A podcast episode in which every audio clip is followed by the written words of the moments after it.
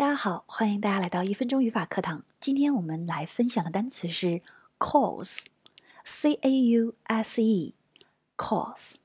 我们最熟悉的它的词义是原因，或者是造成。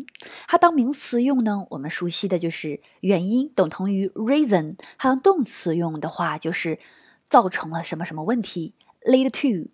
对吧？这两个是我们熟悉的词义，但其实 cause 呢有一个非常非常好的词义，经常在阅读中出现。那如果用到写作里也是非常加分的。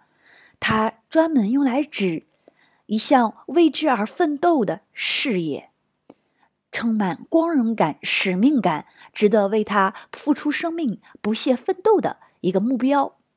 比如说，啊，为中华之崛起而读书，实现。呃，中华民族的伟大复兴，这些都是我们华夏儿女的一个 cause，一项伟大的事业，或者说马丁路德金领导的这个民权运动，也是一项非常伟大的事业，is a great cause。哎，这个时候 cause 就是事业，而不是原因的意思。